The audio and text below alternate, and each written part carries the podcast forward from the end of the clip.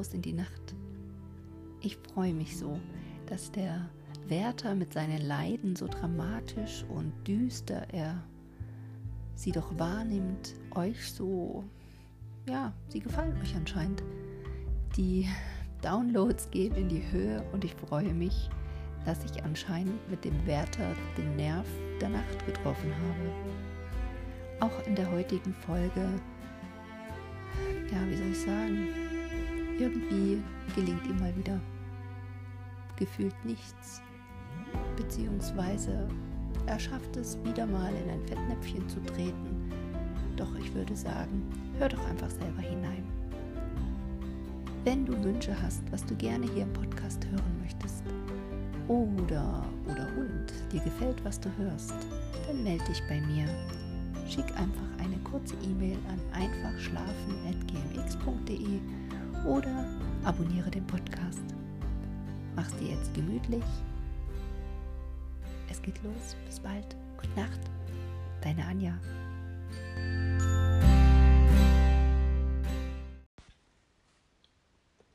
Fünfzehnter März.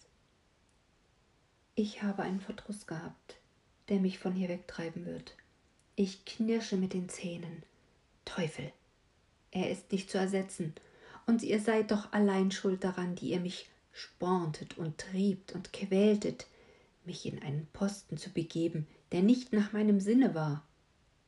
Nun hab ich's, nun habt ihr's, und dass du nicht wieder sagst, meine überspannten Ideen verdürben alles. So hast du hier, lieber Herr, eine Erzählung, plan und nett, wie ein Chronikenschreiber das aufzeichnen würde. Der Graf von C. liebt mich, distinguiert mich, das ist bekannt. Das habe ich dir schon hundertmal gesagt. Nun war ich gestern bei ihm zu Tafel, eben an dem Tage, da abends die noble Gesellschaft von Herren und Frauen bei ihm zusammenkommt, an die ich nie gedacht habe, auch mir nie aufgefallen ist, dass wir Subalterne nicht hineingehören. Gut, ich speise mit dem Grafen und nach Tische gehen wir in dem großen Saal auf und ab. Ich rede mit ihm, mit dem Obristen B., der dazukommt, und so rückt die Stunde der Gesellschaft heran. Ich denke, Gott weiß an nichts. Da tritt herein die übergnädige Dame von S. mit ihrem Herrn Gemahle und wohl ausgebrüteten Gänslein Tochter mit der flachen Brust und niedlichem Schnürleibe machen en passant ihre hergebrachten, hochadeligen Augen und Naslöcher, und wie mir die Nation von Herzen zuwider ist, wollt ich mich eben empfehlen und wartete nur, bis der Graf vom garstigen Gewäsche frei wäre, als meine Fräulein B. hereintrat. Da mir das Herz immer ein bisschen aufgeht, wenn ich sie sehe, blieb ich eben, stellte mich hinter ihren Stuhl und bemerkte erst nach einiger Zeit, dass sie mit weniger Offenheit als sonst, mit einiger Verlegenheit mit mir redete. Das fiel mir auf. Ist auch sie wie all das Volk, dachte ich, und war angestochen und wollte gehen? Und doch blieb ich, weil ich sie gerne entschuldigt hätte und es nicht glaubte und noch ein gut Wort auf ihr hoffte. Und was du willst. Unterdessen füllt sich die Gesellschaft der Baron F. mit der ganzen Garderobe, von den Krönungszeiten Franz I. her, der Hofrat, hier aber in Qualitate Herr von R. genannt, mit seiner Taubenfrau und so weiter, den übel furnierten J. nicht zu vergessen, der die Lücken seiner altfränkischen Garderobe mit neumodischen Lappen ausflickt, das kommt zuhauf und ich rede mit einigen meiner Bekanntschaft, die alle sehr lakonisch sind. Ich dachte und gab nur auf meine B acht. Ich merkte nicht, dass die Weiber am Ende des Saales sich in die Ohren flüsterten, dass es auf die Männer zirkulierte, dass Frau von S. mit dem Grafen redete.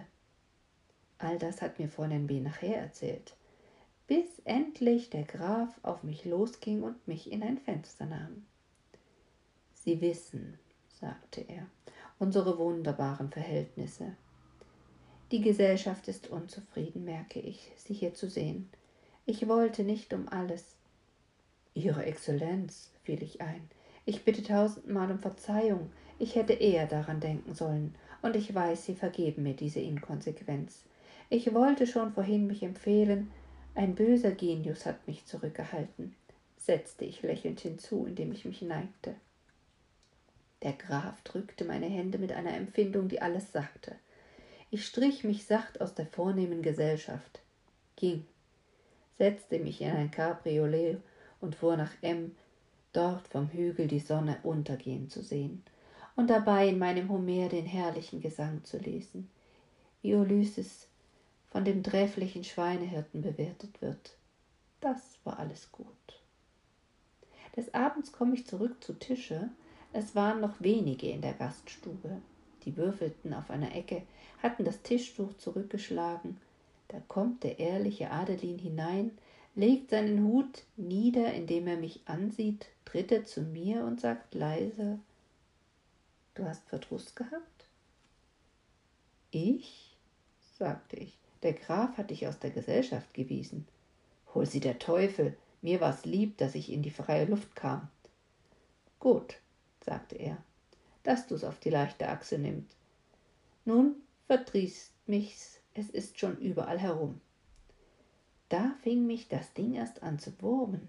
Alle, die zu Tische kamen und mich ansahen, dachte ich, die sehen dich darum an. Das gab böses Blut. Und da man nun heute gar, wo ich hintrete, mich bedauert, da hörte ich das meine Neider nun triumphieren und sagen, da sehe man's, wo es mit den Übermütigen hinausginge, die sich ihres bisschen Kopfes überhöhen und glaubten sich darum über alle Verhältnisse hinaussetzen zu dürfen, und was des Hundes Geschwätz mehr ist, da möchte man sich ein Messer ins Herz bohren, denn man rede von Selbstständigkeit, was man will. Den will ich sehen, der dulden kann, dass Schurken über ihn reden, wenn sie einen Vorteil über ihn haben. Wenn ihr Geschwätze leer ist, ach, da kann man sie leicht lassen. Am 16. März.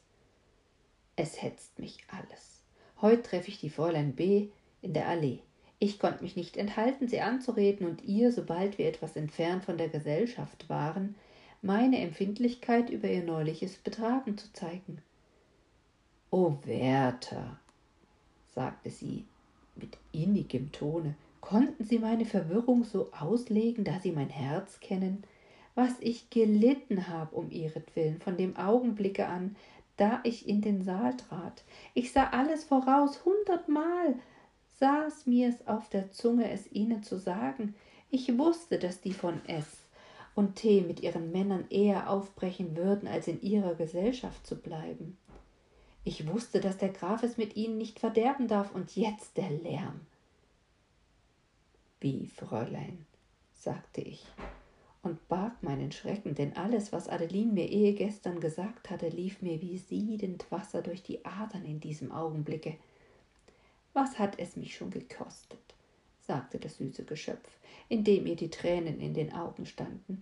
Ich war nicht Herr mehr von mir selbst, war im Begriffe, mich ihr zu Füßen zu werfen.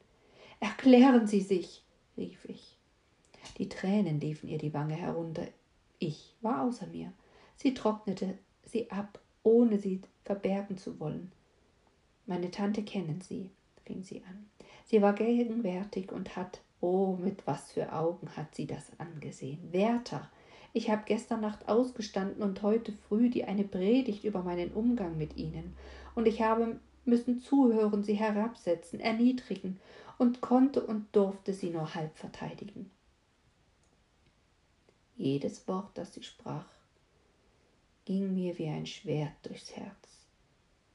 Sie fühlte nicht, welche Barmherzigkeit es gewesen wäre, mir das alles zu verschweigen, und nun fügte sie noch dazu, was weiter würde geträtscht werden, was eine Art Menschen darüber triumphieren würde wie man sich nunmehr über die Strafe meines Übermuts und meiner Geringschätzung anderer, die sie mir schon lange vorwerfen, kitzeln und freuen würde.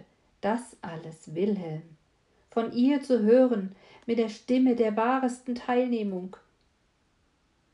Ich war zerstört und bin noch wütend in mir. Ich wollte, dass ich einer unterstünde, mir es vorzuwerfen, dass ich ihm den Degen durch den Leib stoßen könnte. Wenn ich Blut sehe, würde es mir besser gehen. Ach, ich habe hundertmal ein Messer ergriffen, um diesem getränkten Herzen Luft zu machen. Man erzählt von einer edlen Art Pferde, die, wenn sie schrecklich erhitzt und aufgejagt sind, sich selbst aus Instinkt eine Ader aufreißen, um sich zum Atmen zu helfen.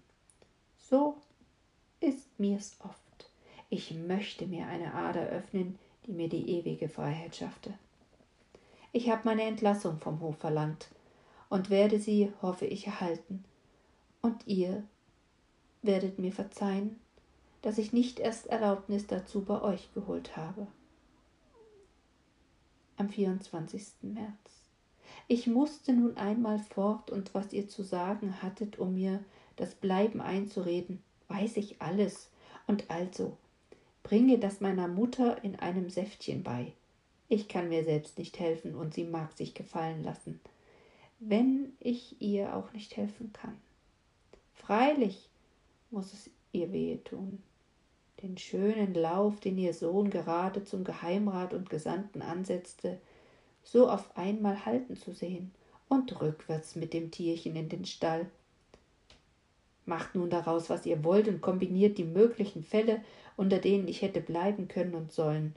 Genug, ich geh. Und damit ihr wisst, wo ich hinkomme, so ist's hier der Fürst, der vielen Geschmack an meiner Gesellschaft findet. Der hat mich gebeten, da er von meiner Absicht hörte, mit ihm auf seine Güter zu gehen und den schönen Frühling darzubringen. Ich soll ganz mir selbst gelassen sein, hat er mir versprochen. Und da wir uns zusammen bis auf einen gewissen Punkt verstehen, so will ich es denn auf ein gut Glück wagen und mit ihm gehen. Zur Nachricht am 19. April. Danke für deine beiden Briefe. Ich antworte nicht, weil ich dieses Blatt liegen ließ, bis mein Abschied vom Hof da wäre. Ich fürchtete, meine Mutter möchte sich an den Minister wenden und mir mein Vorhaben erschweren. Nun aber ist es geschehen. Mein Abschied ist da. Ich mag euch nicht sagen, wie ungern man mir ihn gegeben hat und was mir der Minister schreibt. Ihr würdet in neuen Lamentationen ausbrechen. Der Erbprinz hat mir zum Abschied 25 Dukaten geschickt, mit einem Wort, das mich bis zu Tränen gerührt hat. Also brauche ich von der Mutter das Geld nicht, um das ich neulich schrieb.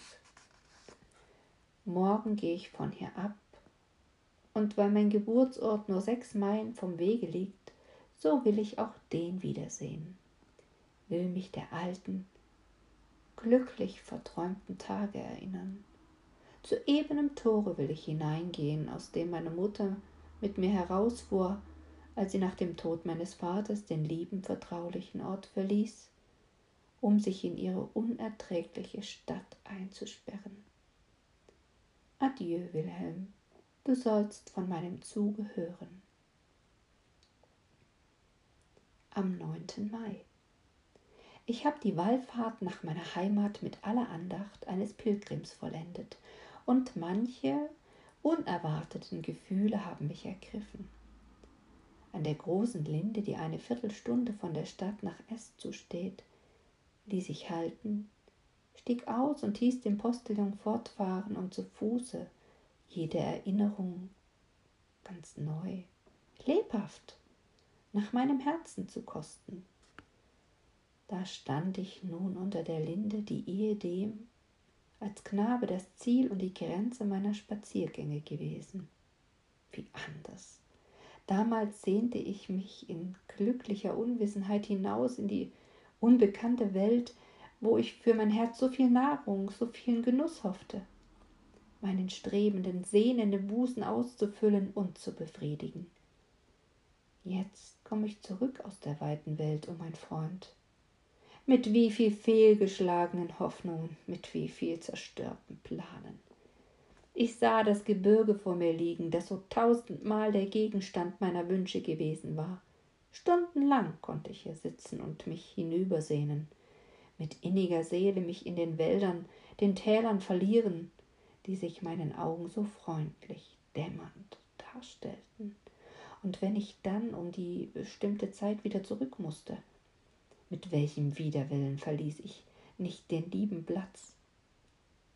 Ich kam der Stadt näher, alle die alten, bekannten Gartenhäuschen wurden von mir gegrüßt, die neuen waren mir zuwider, so auch alle Veränderungen, die man sonst vorgenommen hatte. Ich trat zum Tor hinein und fand mich doch gleich und ganz wieder. Lieber, ich mag nicht ins Detail gehen, so reizend, als es mir war, so einförmig würde es in der Erzählung werden. Ich hatte beschlossen, auf dem Markte zu wohnen, gleich neben unserem alten Hause. Im Hingehen bemerkte ich, dass die Schulstube, wo ein ehrliches altes Weib unsere Kindheit zusammengepfercht hatte, in einen Kramladen verwandelt war.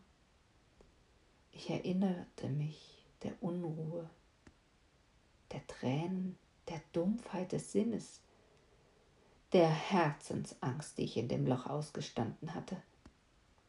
Ich tat keinen Schritt, der nicht merkwürdig war. Ein Pilger im heiligen Land trifft nicht so viele Stätten religiöser Erinnerungen an, und seine Seele ist schwerlich so voll heiliger Bewegung.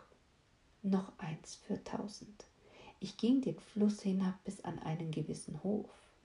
Das war sonst auch mein Weg, und die Plätzchen, wo wir Knaben uns übten, die meisten Sprünge der flachen Steine im Wasser hervorzubringen. Ich erinnerte mich so lebhaft, wenn ich manchmal stand und dem Wasser nachsah, mich mit wunderbaren Ahnungen, wie ich es verfolgte, wie abenteuerlich ich mir die Gegenden vorstellte, wo es nun hinflösse und wo ich da so bald Grenzen meiner Vorstellungskraft fand. Und doch musste das weitergehen, immer weiter, bis ich mich ganz in dem Anschauen einer unsichtbaren Ferne verlor. Sieh, mein Lieber, so beschränkt und so glücklich waren die herrlichen Altväter, so kindlich ihr Gefühl, ihre Dichtung. Wenn Ulysse von dem ungemessenen Meer und von der unendlichen Erde spricht. Das ist so wahr, menschlich, innig, eng, geheimnisvoll.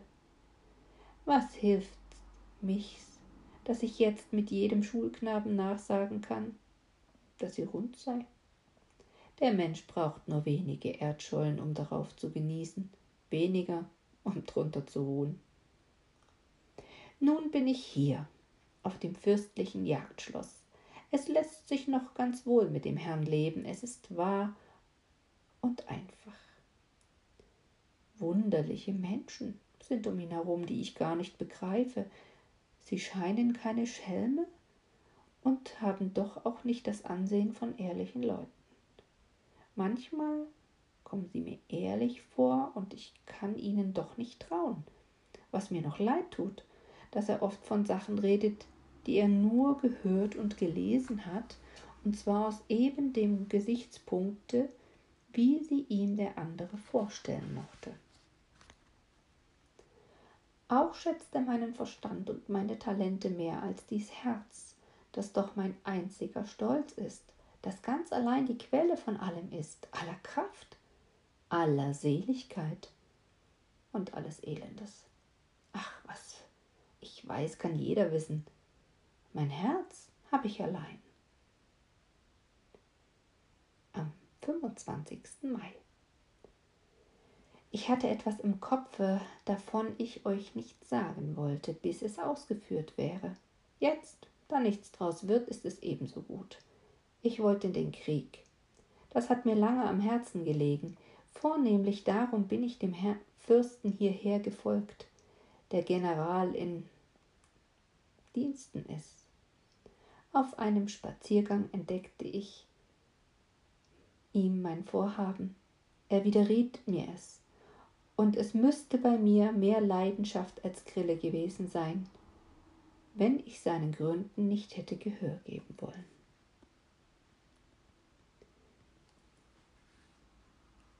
Am 11. Junius.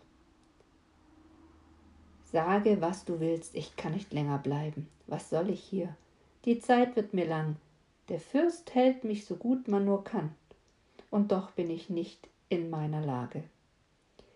Wir haben im Grunde nichts gemein miteinander. Er ist ein Mann von Verstande, aber von ganz gemeinem Verstande. Sein Umgang unterhält mich nicht mehr, als wenn ich ein wohlgeschriebenes Buch lese. Noch acht Tage bleibe ich, und dann ziehe ich wieder in der Irre herum. Das Beste, was ich hier getan habe, ist mein Zeichnen. Der Fürst fühlt in meiner Kunst und würde noch stärker fühlen, wenn er nicht durch das garstige, wissenschaftliche Wesen und durch die gewöhnliche Terminologie eingeschränkt wäre. Manchmal knirsche ich mit den Zähnen, wenn ich ihn mit warmer Imagination an Natur und Kunst herumführe und er es auf einmal recht gut zu machen denkt, wenn er mit einem gestempelten Kunstworte dreinstolpert. Am 16. Junius. Jawohl, bin ich nun ein Wanderer, ein Waller auf der Erde. Seid ihr denn mehr? Wo ich hin will? Das lasst ihr im Vertrauen eröffnen, am 18. Junius. Vierzehn Tage muss ich doch noch hier bleiben, und dann hab ich mir weismacht, dass ich die Bergwerke im besuchen wollte. Ist aber im Grunde nichts dran. Ich will nur Lotten wieder näher, das ist alles. Und ich lach über mein eigenes Herz und tu ihm seinen Gefallen.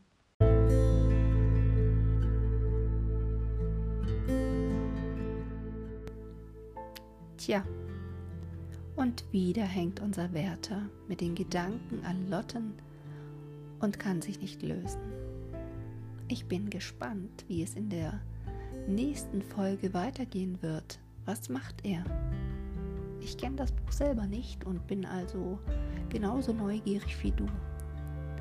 Für jetzt würde ich sagen, mach die Augen zu und überleg dir mal, was würdest du dir für den Wärter wünschen? diesem Sinne, gute Nacht und bis zum nächsten Mal, deine Anja.